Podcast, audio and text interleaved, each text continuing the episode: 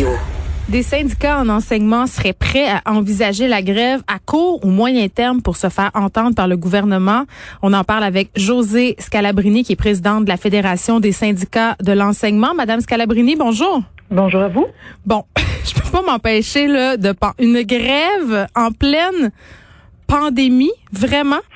Euh, je pense que ça vous permet de comprendre le niveau d'épuisement, de fatigue et de ras-le-bol qu'ont les enseignants. Parce que je tiens à le répéter, ce n'est pas les syndicats qui ont amené ce point-là en Assemblée générale. Nous, on y pensait, on y réfléchissait pour plus tard. Ce sont des membres, des membres à la base qui disent, nous, là, ce qu'on vit dans les écoles présentement, on n'en peut plus. Il y a eu un avant-COVID, il y aura un après-COVID. Et vous nous dites qu'au table, il se passe rien. Vous nous dites que même quand sera fini euh, tout ce temps-là, euh, qu'on vit présentement de confinement, on pourrait avoir des conditions qui n'auront pas été améliorées. Non. Et là, ce qu'on a vu de nos membres, c'est que tu as des membres qui sont prêts à la grève et tu as des membres qui disent un instant, là, on va aller en gradation. Faut commencer par réfléchir à Qu'est-ce qu'on peut faire dans le milieu pour que nos administrateurs portent le message avec nous? Ce n'est pas les élèves qui doivent être ciblés en aucun temps, ce n'est pas les parents qui doivent être ciblés. Donc, avant de parler de grève, on va dire qu'est-ce qu'on peut faire qui est lourd dans nos tâches depuis des années et qui apporte rien à l'élève, qu'on peut boycotter, qu'on peut cesser? Et c'est d'abord comme ça que les choses vont se faire, par de la visibilité. Ils veulent être plus visibles, ils veulent qu'on porte le message, ils veulent ce qu'on appelle des commando, là, des coups d'éclat qui nous permet de prendre conscience de ce qui se vit dans nos écoles présentement.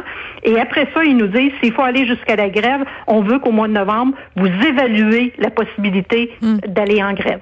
Bon, il y a plusieurs affaires là-dedans, Madame Scalabrini. Là, commençons par ces actions qui iraient en gradation. Si on veut, là, euh, vous me dites, les élèves ne seront pas pénalisés. Ce qu'on veut faire, en fait, ce sont des actions qui ciblent davantage l'administratif. Euh, précisément, ce sera quoi ces actions-là? Je vous donne un exemple. Ça fait des mois qu'on a un premier ministre qui dit à toutes les entreprises au Québec, restez chez vous quand vous pouvez encourager le télétravail. Est-ce qu'on peut s'organiser mm. pour que les gens soient en télétravail quand l'équipement est là? Nous, on a encore des directions d'école à ce jour-là qui obligent les enseignants à être à l'école du matin au soir, pas pour donner du service aux élèves, souvent pour suivre des réunions, pour faire du temps de nature personnelle. Et on a vu dans une journée de planification là, des enseignants, chacun à leur bureau, devant l'ordinateur, parce que la rencontre se tenait à l'ordinateur. Donc, ce qu'on dit, dans des journées de euh, pédagogique, de planification, on va être chez nous, puis on va suivre la rencontre à distance. Quand on est en dehors de nos heures de travail et que la direction va nous écrire à 7 heures le matin ou à 8h30 le soir, ben on va dire non, je répondrai à ça sur mes heures de travail demain. Donc on sait le zèle qu'ont les enseignants pour s'assurer généralement d'en donner toujours plus qu'on en demande. Là présentement ce que les enseignants nous disent, c'est fini le zèle. On, on veut nos directions et nos centres de services portent avec nous le message. C'est vrai que c'est une priorité, l'éducation au Québec, on veut qu'ensemble, on nous aide à convaincre ce gouvernement-là que ça doit être plus qu'un discours et qu'il y a vraiment une priorité là. Parce que ce qui se vit en éducation depuis des années, on l'a vu pendant la pandémie, on n'était pas prêt et même présentement, on vit une pénurie d'enseignants il faut valoriser cette profession-là pour donner les lettres de noblesse à cette profession-là. Et c'est maintenant que ça se passe. Ça nous prend pas une négociation à rabais. Ça nous prend des, c'est pas de l'investissement en éducation quand on met de l'argent. Euh, euh, je veux dire, c'est pas des dépenses, ce sont des investissements et c'est ça qu'on veut qu'il soit passé comme message. Madame Scalabrini, on se comptera pas de peur là. Le fait de pas répondre à des courriels puis de rester chez vous là, ouh, ouh, ça fera pas peur à grand monde. Honnêtement, là, je pense pas que ça va. J'ai une journaliste, il y a deux trois minutes, j'ai une journaliste qui a dit non, mais vous êtes pas sérieuse, vous parlez pas de grève.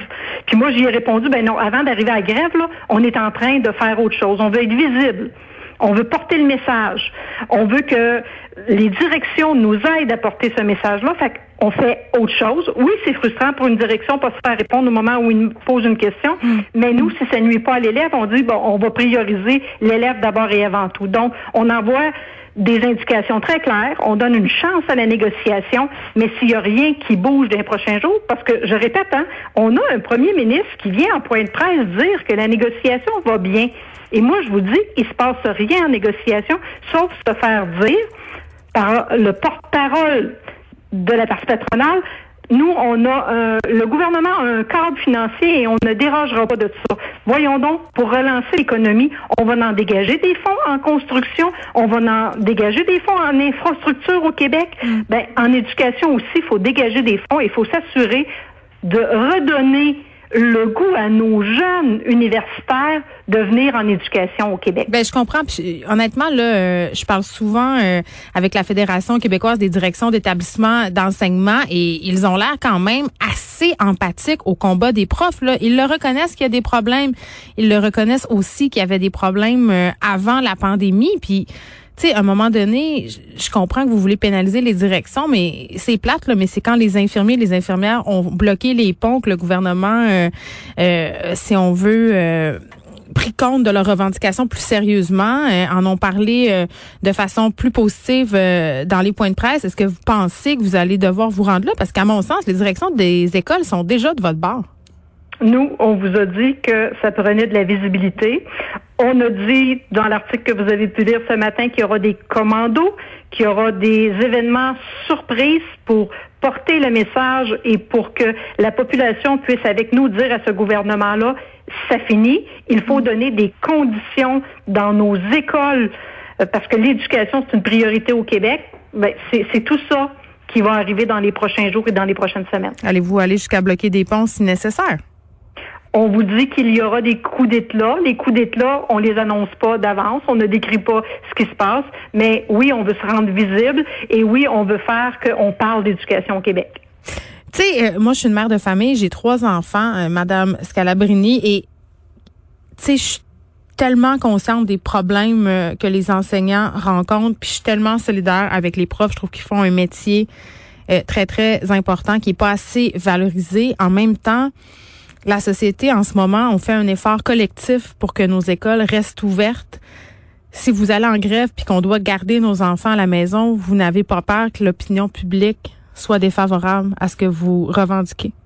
Moi, ce que je vais vous dire, quand on en arrive à la grève, généralement, jamais c'est pour nuire. Parce que une grève, c'est pour venir améliorer les conditions d'enseignement. Puis quand tu améliores les conditions de travail des enseignants mm. et de tout le personnel de l'éducation, tu viens de venir améliorer euh, la capacité d'apprentissage de tous nos jeunes. On ne travaille pas que pour les enseignants, on travaille pour le collectif. Et si on doit aller là, c'est que les enseignants considèrent qu'une journée de grève peut amener bien des années d'amélioration de travail. Ça fait trop longtemps que on n'a pas une école à l'image de ce que ça devrait être dans notre société. Les enseignants nous disent présentement le niveau de fatigue, le ras-le-bol que l'on vit nous amène à poser des gestes qui vont garantir qu'on pourra améliorer la qualité de l'école pour tous les élèves au mm. Québec. Donc, ce ne sera pas pour pénaliser qui que ce soit, ça va être pour aller vers l'amélioration de notre système. Est-ce que vous trouvez ça juste qu'on accorde des primes aux préposés aux bénéficiaires euh, qui font un cours alors que les profs, ça reste la même chose, euh, ils vont quatre ans à l'université quand même? Moi, je vais vous dire qu'il y a eu plus d'une incohérence depuis le début de tout ce confinement-là dans notre système. Mm. Euh, juste quand on entend le discours et qui fait que la population se retrouve souvent plus mêlée que démêlée dans tout ce qu'on a à vivre.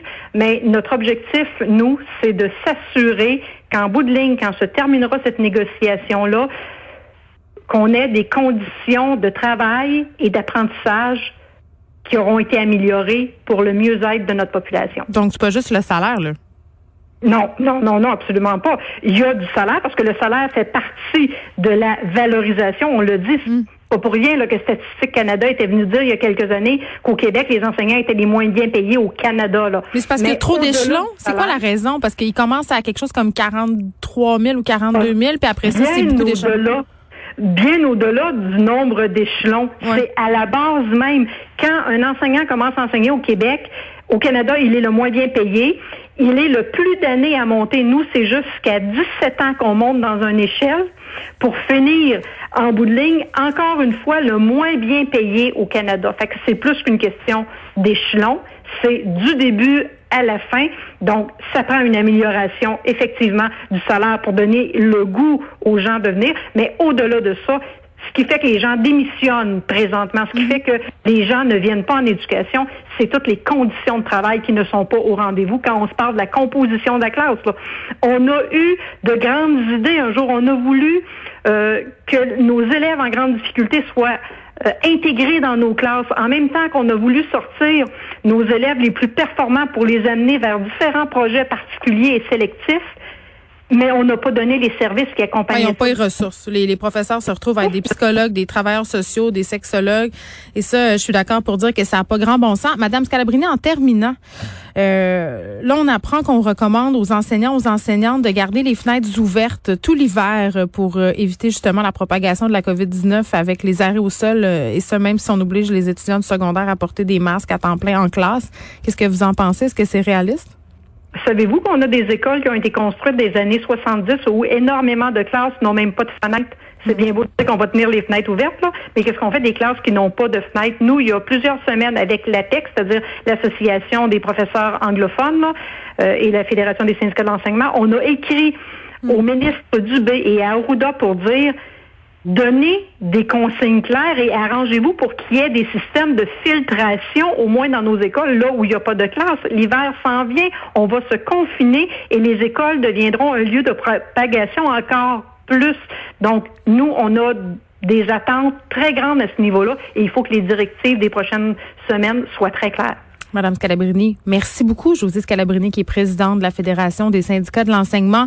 On vous rappelle euh, que des syndicats en enseignement sont prêts à envisager la grève à court ou à moyen terme. Et ce qui est intéressant de souligner ici, c'est que c'est une demande des profs, des enseignants. Ils se disent prêts à aller là, prêts à entamer des actions, euh, à se rendre visibles, à faire des coups d'éclat parce qu'ils sont à bout de leur